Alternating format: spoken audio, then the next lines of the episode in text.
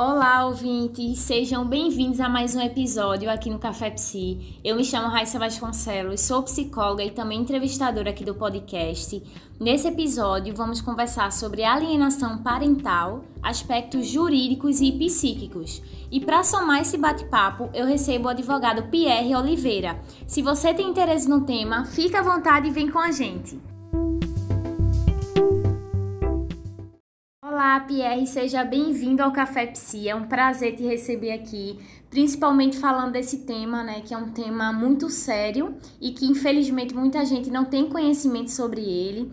Mas antes da gente começar a falar, eu queria pedir para que tu se apresentasse, falasse sobre tua formação, falasse um pouco sobre o teu trabalho hoje, o que é que tu faz. Olá, Raíssa, tudo bom? Eu queria dizer que para mim é uma honra, tá? Tá participando do teu podcast que sempre traz assuntos importantes para a nossa sociedade, né? como é o tema em questão. E, sem mais delongas, vou me apresentar. Meu nome é Pierre de Oliveira, sou advogado, professor adjunto de Direito Penal e Processo Penal tá? no espaço jurídico.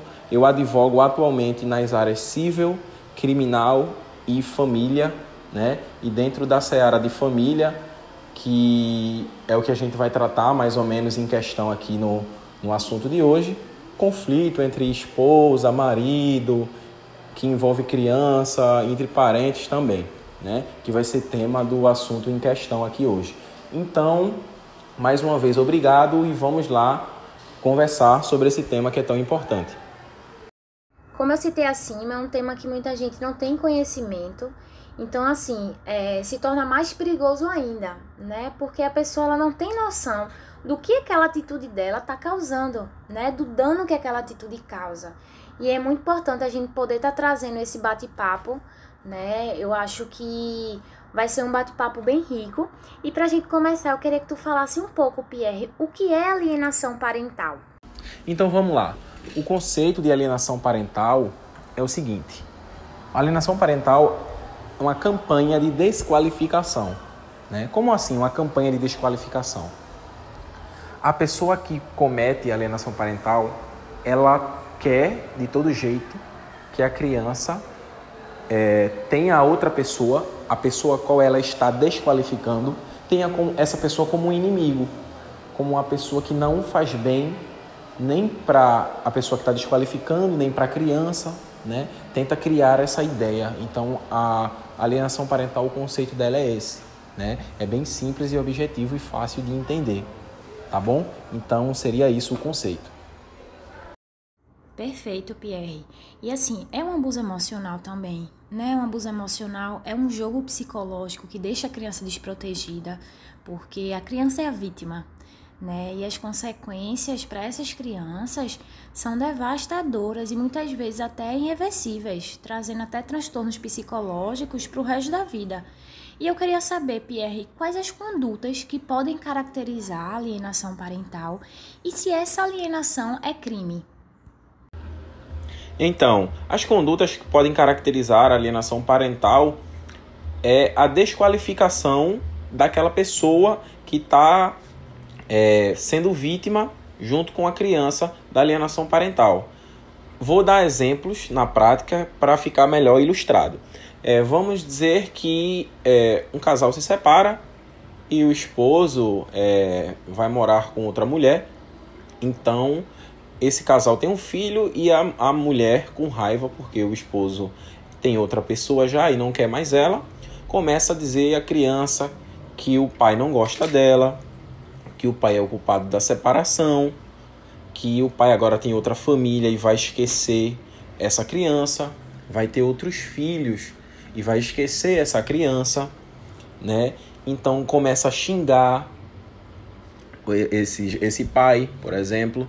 Então essa criança ela vai começar a ter a ideia de tudo de ruim que a mãe passa é culpa do pai, ou que o pai não presta, ou tem uma imagem negativa acerca do pai. Lógico que eu estou dando um exemplo, pode ser o inverso, pode ser o pai fazendo é, alienação com o filho, jogando o filho contra a mãe, e, e vice-versa, tanto faz.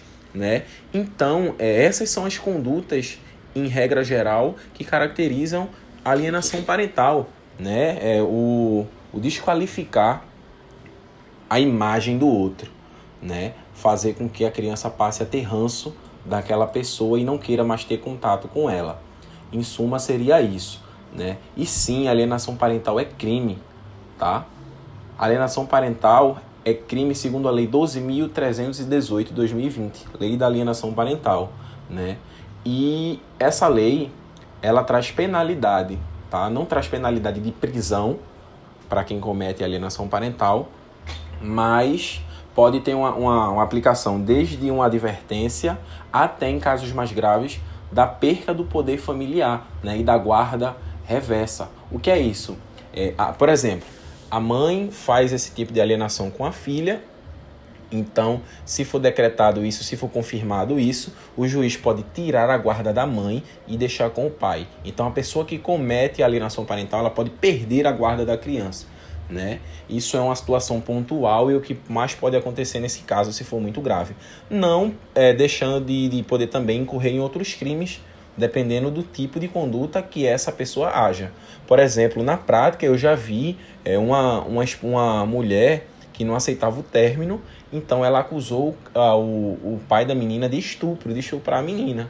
Então foi provado depois que o pai era inocente, tá? Então o pai entrou com ação de alienação parental para tomar a guarda e também com uma, uma, uma denúncia de calúnia contra ela, porque ela cometeu uma calúnia dizendo que ele fez algo sem fazer. Então seria é, a repercussão criminal da alienação parental seria isso. Isso, exatamente. É importante deixar claro que quem faz essa alienação pode ser qualquer pessoa da família, né? Pode ser uma avó, pode ser um tio, uma tia. E isso é muito sério. É muito importante a tua colocação também sobre as penalidades, né? Porque isso é crime, como você disse. E uma coisa que me chamou a atenção, que você trouxe, foi essa falsa acusação, né? Sobre esse abuso. E isso é bem comum, porque muitas pessoas fazem isso por querer de todo jeito essa guarda né? Por querer esse afastamento da criança com essa outra vítima que está recebendo essas falsas acusações. E aí me surgiu uma dúvida: como é o trabalho de vocês, né, para saber se essas acusações é verdadeira ou é falsa?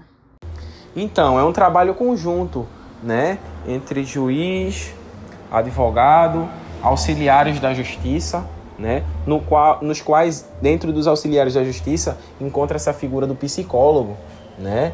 Que é muito importante, né? Para a gente detectar isso, é feito um estudo psicossocial com a criança, entrevista, né? Para saber se ela gosta do pai, se ela tem algo contra o pai, se o pai já fez alguma coisa contra ela. E outras, uma série de perguntas, né? Ver o comportamento da criança junto ao pai. Então a gente tem um apanhado de, de, de modus operandi para poder analisar e perceber isso, né?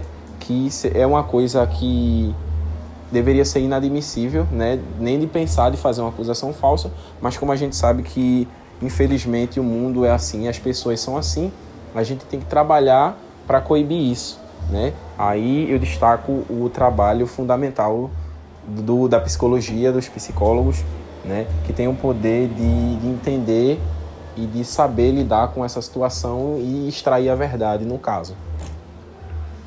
Verdade, Pierre. E assim, cada profissional se torna importante porque cada um vai trazer sua visão, né? São saberes diferentes, são conhecimentos que se completam, né? E assim, é importante até a gente diferenciar a alienação parental da síndrome, né, de alienação parental, que é conhecida como SAP. A alienação parental, como você falou, vai ser essa campanha denegritória, né, feita por um genitor em relação ao outro, podendo, né, não ser só o genitor, mas uma tia, uma avó, como a gente já falou aqui. Já a síndrome é a consequência psicológica, né, dessa alienação. Vai ser as mudanças comportamentais que pode surgir na vítima. E é muito importante a gente falar disso porque é, é preciso ficar atento, né, esses comportamentos da criança, porque são comportamentos que ela pode apresentar que pode vir a ter um prejuízo maior mais na frente. E assim, um dos comportamentos é mentir compulsivamente, né? É manipular pessoas, situações e até informações, é mudar até os seus sentimentos em relação ao alienado, né? De amor e ódio, a aversão total. Então é muito importante também a gente poder estar atento a esses comportamentos. né? E procurar principalmente um profissional especializado para que possa é, observar, né, isso mais de perto e que não deixe os pais, né, os familiares, não deixe para depois. E assim, Pierre, eu queria que tu falasse um pouco, né? Citasse aí algum dos, dos profissionais que está aí nesse meio. É, o juiz, né? O que é que ele pode fazer em caso de uma alienação? E qual é o resultado de uma alienação? Então, o papel do juiz é o papel daquele cara que vai é, tentar solucionar aquele problema, né? O problema. Então, ele vai fazer audiência, vai fazer entrevista, né? Vai conversar com as partes para tentar entender o que realmente aconteceu e, e tentar de uma maneira ou outra agir de uma maneira que seja melhor, o melhor interesse da criança, né? Para que aquela criança pare de estar tá sofrendo esse tipo de, de violência, porque querendo ou não, é violência psicológica, né? Porque um parente, seja um pai, seja mãe, seja quem for, é alguém da família, alguém que você tem um amor, tem um carinho né? Então, quando você denigra a imagem dessa pessoa, de uma forma ou outra você está machucando também a criança que tem sentimento pelaquela pessoa. E no final o juiz vai é, pode repreender o, a pessoa que está alienando, né? Que é o alienante que a gente chama, pode repreender para que não venha fazer isso e em casos mais graves, como eu já tinha até falado, pode reverter a guarda, né? O pai, a pessoa que está alienando pode perder a guarda da criança. Então, esse, isso, esse é o papel do juiz, né? E as consequências são o seguinte, né? Em pais separados é o caso que mais acontece esse tipo de situação. É onde o filho tem a imagem do pai ou da mãe, dependendo de quem for que tiver feito a alienação, como uma pessoa má. Né? Isso pode causar traumas severos né, para a criança. Né? É uma formação falsa de memória para a criança, né? onde a criança é exposta de uma maneira que ela vai ser uma pessoa insegura, pode pensar que o resto das pessoas não gostam dela ou, a, ou pessoas chegam perto dela só com algum interesse, mas que não gostam dela, né? Tem, como eu citei até um caso de, de, estupro, né? De um possível estupro que foi provado que não foi, a criança pode ter tomar aquilo como realidade e causar um trauma né? Ficar uma criança insegura, entre outras coisas. Né? Então eu acho que isso foi o apanhado geral do que seria o resultado do, da alienação parental. Sim, e antes que eu esqueça, é, também é algo muito latente o seguinte: quando o alienante faz isso com a criança, ele quer dar a ideia de que só existe um ente que gosta dele, que a família dele é só aquela pessoa. Então, quer que a criança crie aversão outra, ao outro, né? Ao outro responsável que está sendo alienado também. Né? Então, eu acho que em apanhado geral seria isso. Ótimo, Pierre. E assim, é importante dizer que muitas vezes o genitor, né, que pratica alienação parental, ele não percebe que suas atitudes configuram tal ação, né? Porque ele deixa de entender que o fim do relacionamento com outro genitor não significa o fim dos laços da parentalidade, não é verdade? E assim, eu sempre penso, né? Imagina como fica a criança diante disso. Porque, como a gente comentou, né, dentro do processo de alienação, vai ocorrer com frequência essa chamada implantação de falsas memórias, como você falou, né, mais acima. E aí esse genitor alienador passa a colocar na mente da criança histórias inverídicas, né, justamente com a finalidade de afastar do outro genitor. Isso é muito sério, né? Então, assim, frases como é, sua mãe é louca, seu pai não gosta de você, né? Seu pai nos abandonou porque tem outra família. Isso ainda são frases mais leves, né? Porque existem piores, bem piores que isso.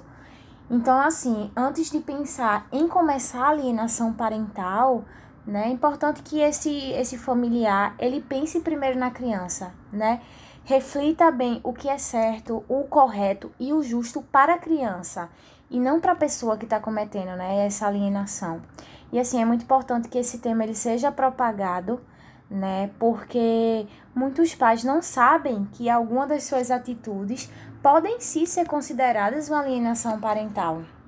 A gente trouxe pontos importantes, né? Foi muito bom ouvir essas informações. Agregou muito para mim e tenho certeza que para os ouvintes também.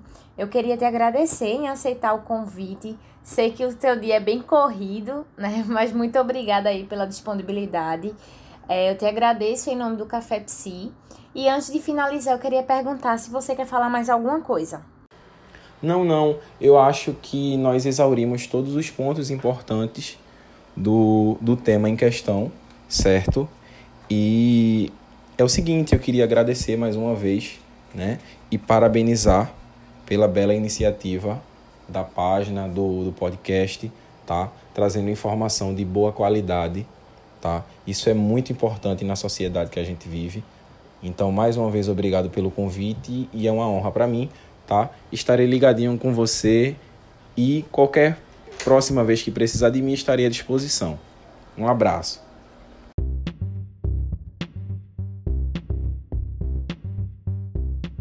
Hoje é isso. Eu espero que vocês tenham gostado. Obrigada a você, ouvinte, que ficou com a gente até o final. E só para finalizar, eu queria dizer que a família, ela é a base que fundamenta a personalidade de alguém né? Então, por isso, mesmo com o rompimento da vida conjugal, deve ser preservado o direito de convivência entre pais e filhos. Qualquer dúvida, estamos disponíveis. Até a próxima!